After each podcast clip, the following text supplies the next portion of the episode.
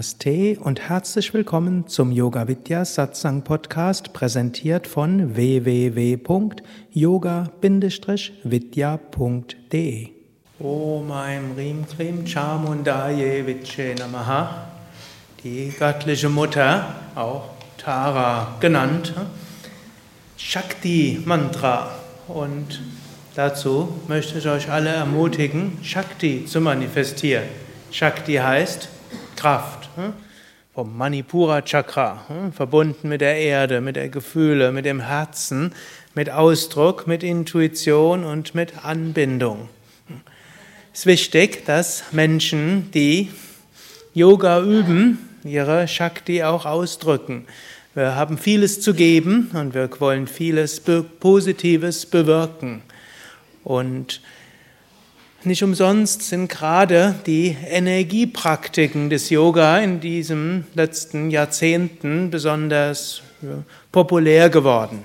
Hm, Hatha Yoga, Mantra Yoga und selbst das Raja Yoga und vieles andere ist immer auch dafür da, dass wir mehr Energie haben. Wenn wir etwas Positives bewirken wollen, brauchen wir Shakti, wir brauchen Kraft.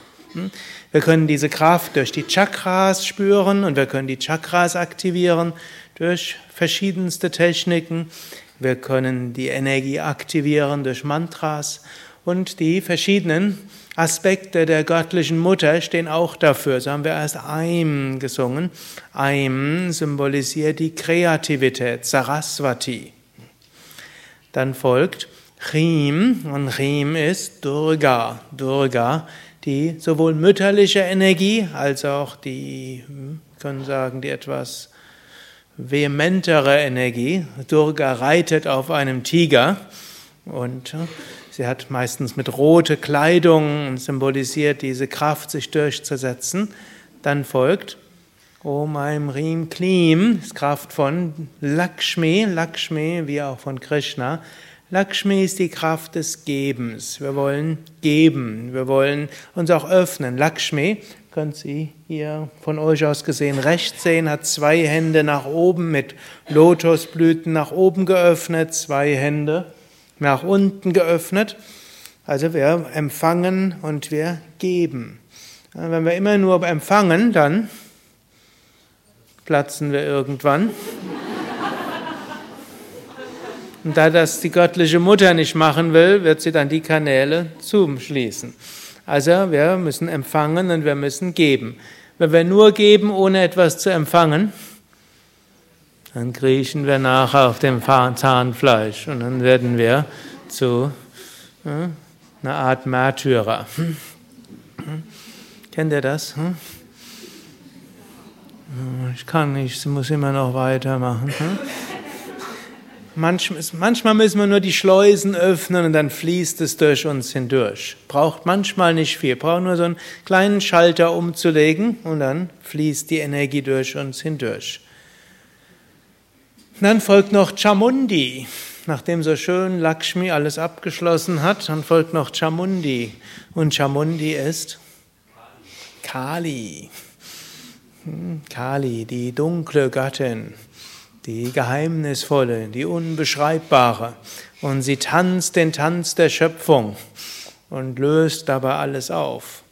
Und so gilt auch, so gut es ist, schöpferisch tätig zu sein, wie Aim, wie Saraswati, so gut es ist, mit viel Kraft und Energie Dinge zu bewirken, wie Durga, so gut es ist, uns zu öffnen für das, was das Wunderbare uns geschenkt wird und das Wunderbare, was durch uns hindurchgehen will, Lakshmi, es gilt, sich bewusst zu sein, alles, was einen Anfang hat, hat auch ein Ende. Hm?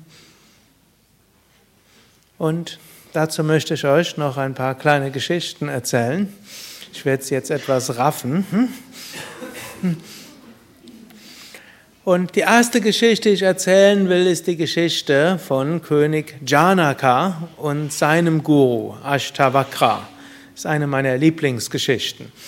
Es war einmal ein König namens Janaka und als der noch recht jung war, hm, dort entschied er sich für eine Weile zu einem Guru in die Lehre zu gehen, zu dem sogenannten Ashtavakra. Ashtavakra heißt übrigens achtfach gekrümmt. der hatte irgendwo schwerste Formen von Skoliose und Kyphose und also eigentlich war er ein Krüppel, aber er war ein selbstverwirklichter Krüppel. Also großer Meister. Janaka ging bei ihm in die Lehre.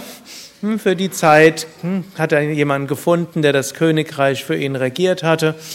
Und am Ende hm, der Zeit bei einem Lehrer war es früher üblich, dass man dann dem Lehrer ein Geschenk gibt, sein sogenanntes Dakshina.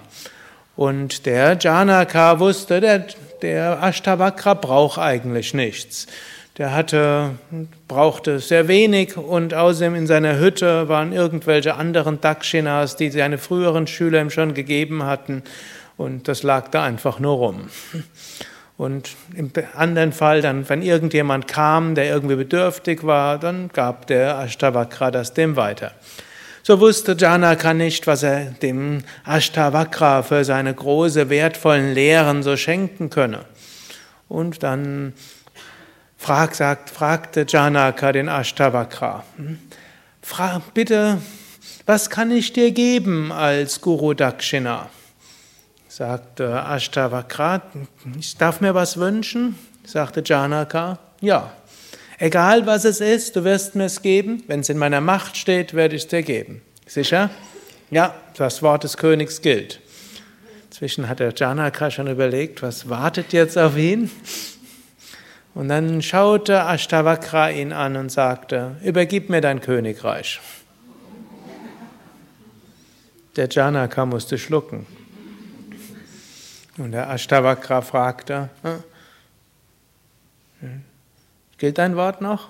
sagte der Janaka, mein Wort gilt, du kriegst mein Königreich.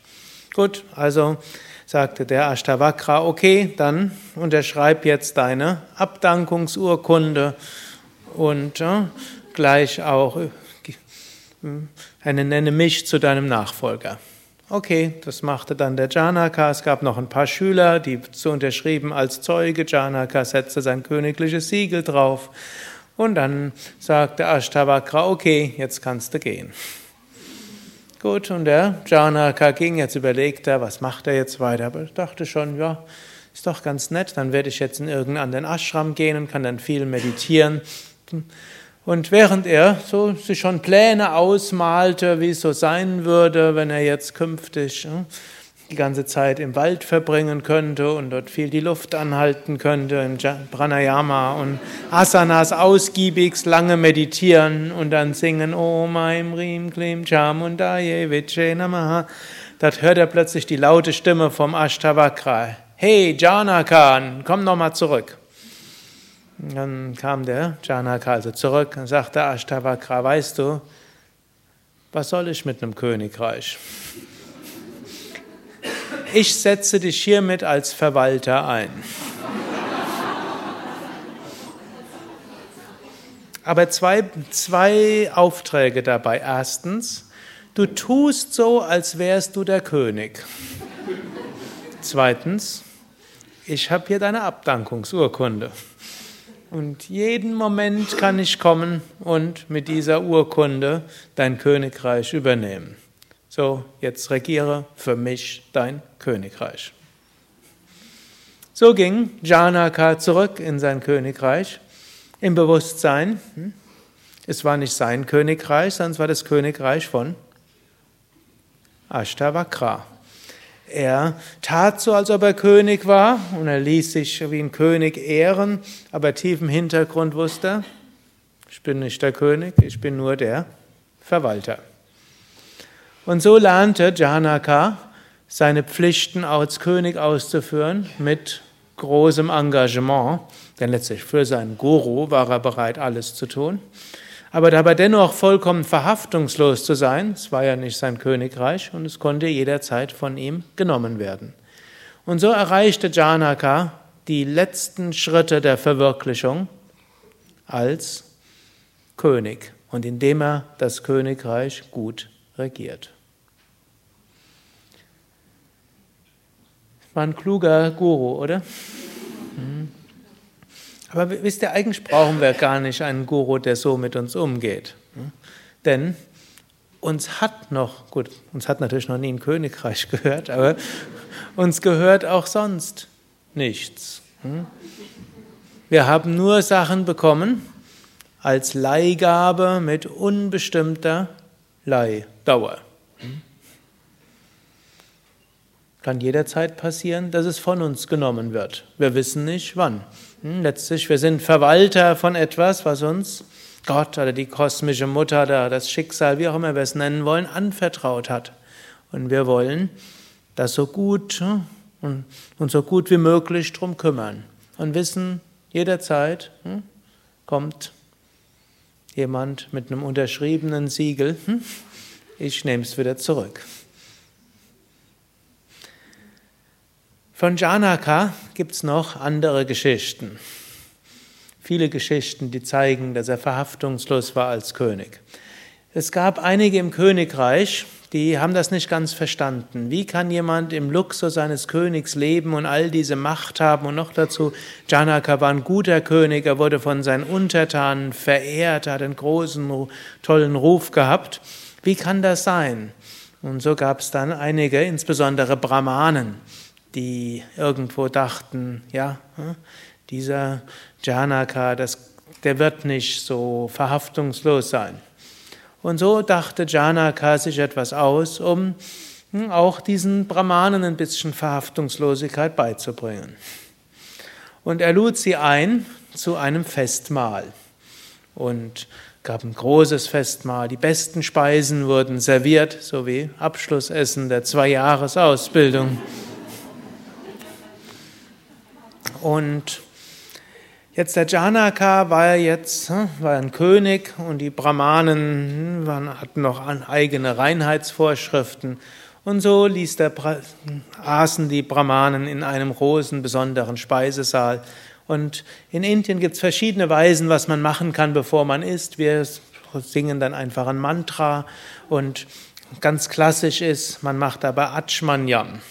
Hm, nimmt dort etwas Wasser in die rechte Hand und dann schluckt man die, während man ein Mantra rezitiert. Und während sie das schluckten, schauten sie an die Decke und was sahen sie über ihrem, an der Decke?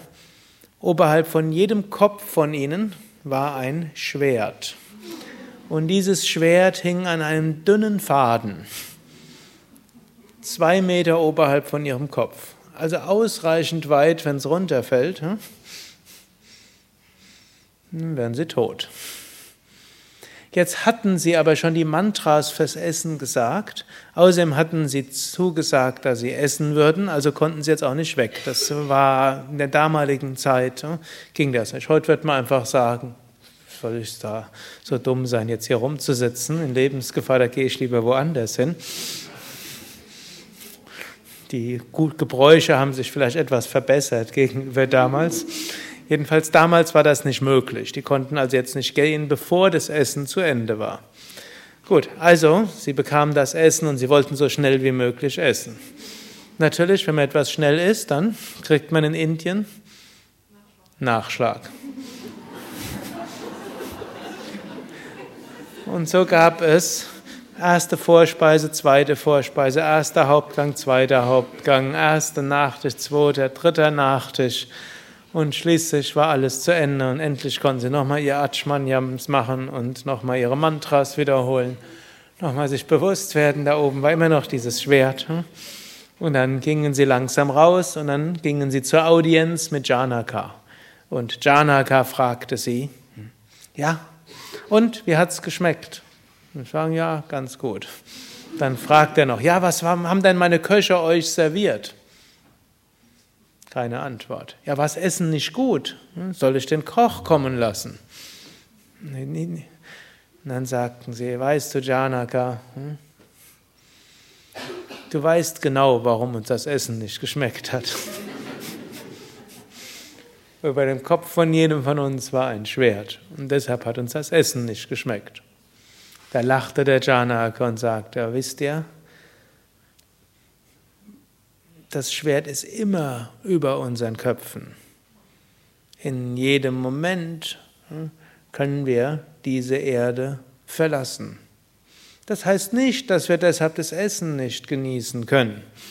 Wir sollten uns nur bewusst sein, jederzeit kann es zu Ende sein. Und habt ihr gesehen, was oberhalb des Schwertes war? Da war noch was oberhalb. Und dann sagte Janaka, ja, dort habe ich die vier Mahavakyas aufschreiben lassen. Tattvam Asi, Aham Brahmasmi. Wie heißen die beiden anderen? Teilnehmer der Yogalehrerausbildung? War keine Frage bei der Prüfung diesmal gewesen.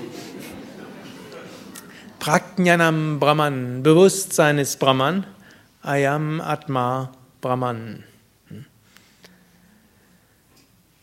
Und so solltet ihr euch bewusst sein, zum einen, Körper ist vergänglich. Zum anderen, in dieser Welt haben wir Aufgaben zu tun. Wir können, haben Erfahrungen zu machen, die machen wir bewusst. Wir haben einiges zu bewirken und wir wissen, unsere Aufgabe kann von uns genommen werden, der Körper kann von uns genommen werden, vielleicht noch schwieriger, der Körper unserer Mitmenschen kann von uns genommen werden wir können. Aber solange es hält, können wir es genießen im Bewusstsein vorübergehend. Und im Bewusstsein langfristig wollen wir erfahren, Aham Brahmasmi, ich bin eins mit Brahman, ich bin eins mit dem Unendlichen. Noch eine letzte kurze Geschichte von Janaka und seinem Schüler Sukadev. Sukadev wurde von seinem Vater Vyasa zu Janaka geschickt, bei ihm in die Lehre.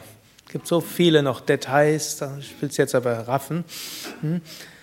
Und Sukadev kam also an den Hof und fragte den Janaka, ja, wie kann man inmitten aller Zerstreuungen des Alltags das Höchste verwirklichen? Dann sagte Janaka, Bevor ich dir das erkläre, musst du erstmal einen Becher Wasser nehmen oder Öl. Und dieses Öl, Becher werde ich jetzt füllen bis zum Rand. Und darüber hinaus, ich bin nicht so gut wie mein Namensvetter, und jetzt musst du mit diesem Becher einmal um den Palast herumgehen. Ohne daraus zu trinken und ohne einen Tropfen zu verschütten. Nur dann, wenn du nie, keinen Tropfen verschüttest, dann werde ich dich lehren. Gut, Sukadev nahm also das Glas hm, mit Öl, das höher war als der Rand, und ging einen Schritt nach dem anderen. Und der König hatte unterwegs alles Mögliche aufbauen lassen. Da waren irgendwelche, die furchtbar Lärm machten, irgendwelche, die erschraken und rannten oder ihn erschrecken sollten, die rannten mit Schwertern auf ihn zu. Hm? Und dann gab es irgendwo anders so eine Show mit irgendwelchen halb bekleideten Frauen. Und so ging es dann weiter. Und Sukadev kam zurück und hatte keinen Tropfen verloren fragte Janaka ihn noch, was hast du unterwegs erlebt? sagte Sukadev, hm?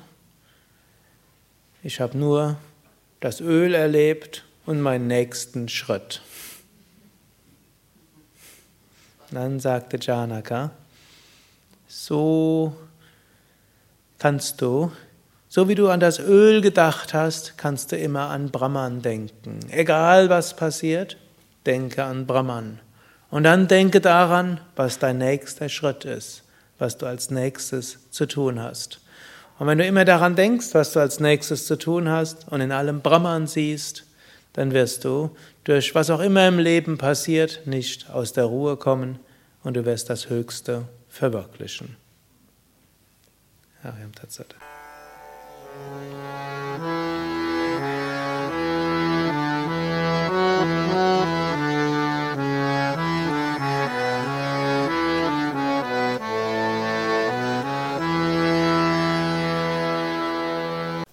Dies war also die aktuelle Ausgabe des Yoga Vidya Satsang Podcasts, präsentiert von www.yoga-vidya.de